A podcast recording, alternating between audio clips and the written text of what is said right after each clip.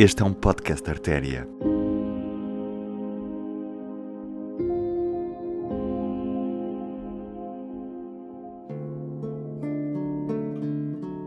A Almirante Reis é a grande avenida que rasga as freguesias de Santa Maria Maior, Arroios e Arieiro na cidade de Lisboa.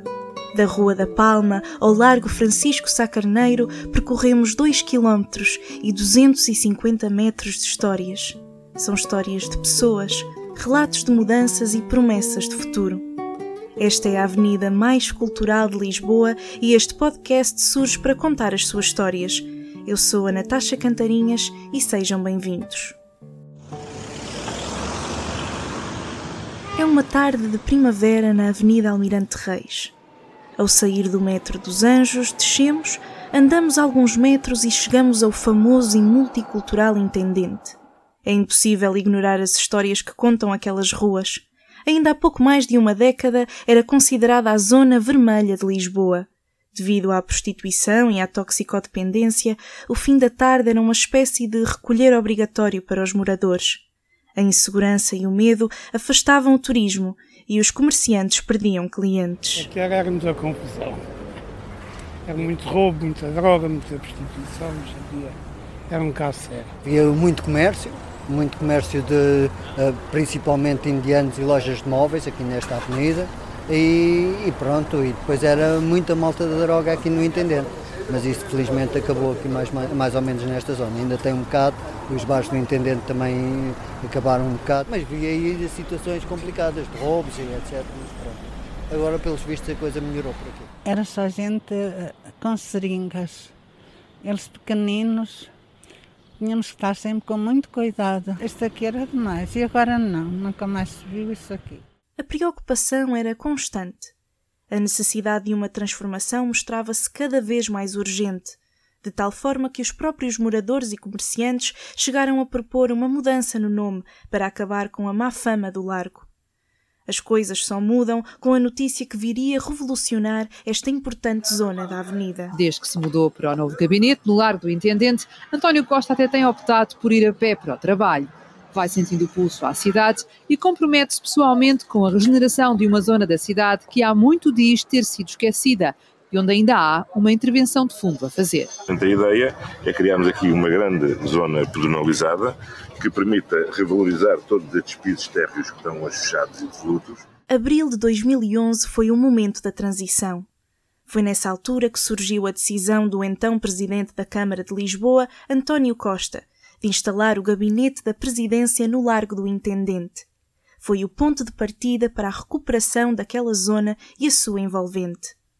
As mudanças não passaram despercebidas entre aqueles que viram o antes e o depois do intendente. Não tem nada a ver nada com nada.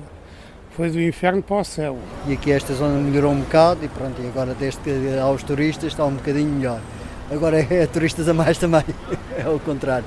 Mas antigamente era, era bastante mau aqui a zona a nível de drogas e isso, mas melhorou. Arranjaram-se os prédios, arranjou-se a zona, criou-se ali espaços com esplanadas e, e, e outro ambiente. Antigamente, pronto, vocês são jovens, mas devem ter ouvido falar o que é, o que, é que não, é, não quer dizer que não se passe, é mais, mais uh, camuflado, bah, mais camuflado, mesmo a nível de pó e, e outros assuntos. Tem nada a ver, não tem nada a ver o ambiente agora com, com isto, eles há 20 anos, era demais, a gente não podia deixar uma criança porque parece que ela atraía aquelas coisinhas que vinham no chão. E era triste ver ali, estarem ali a espetar, cheias de meninas tão novas, jovens tão, tão queridos, e ali a espetarem-se. Espetavam se fossem em que sítio fosse. A gente ficava com tanta pena daqueles jovens. Entristecia-me muito ver jovens assim. Pois não, não sei se fazem isso não, mas não, aqui não. Para aqui pode-se trazer as crianças e ali no intendente também podem andar crianças a brincar, que não há lá nada disso. O intendente conheci-o há, há 40 anos atrás, uh, era degradante.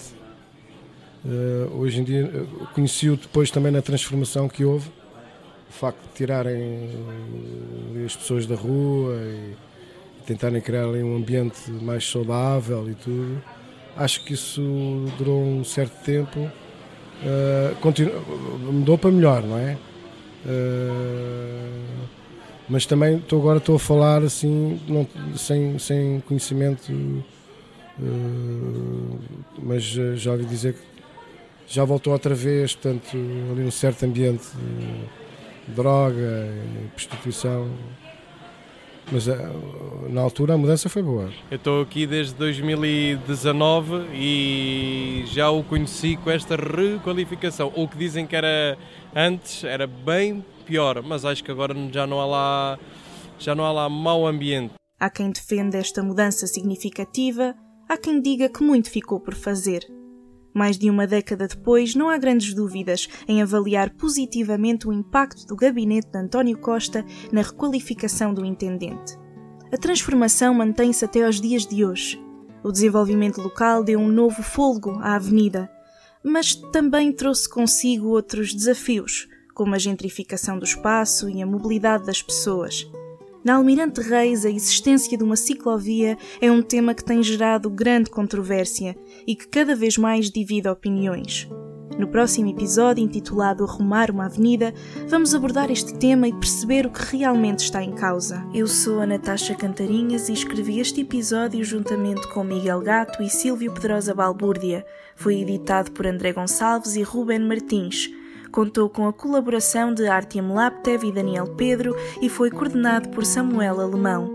Até ao próximo episódio.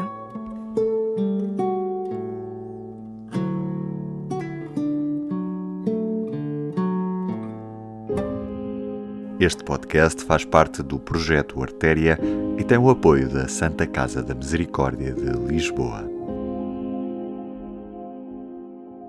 O público fica no ouvido.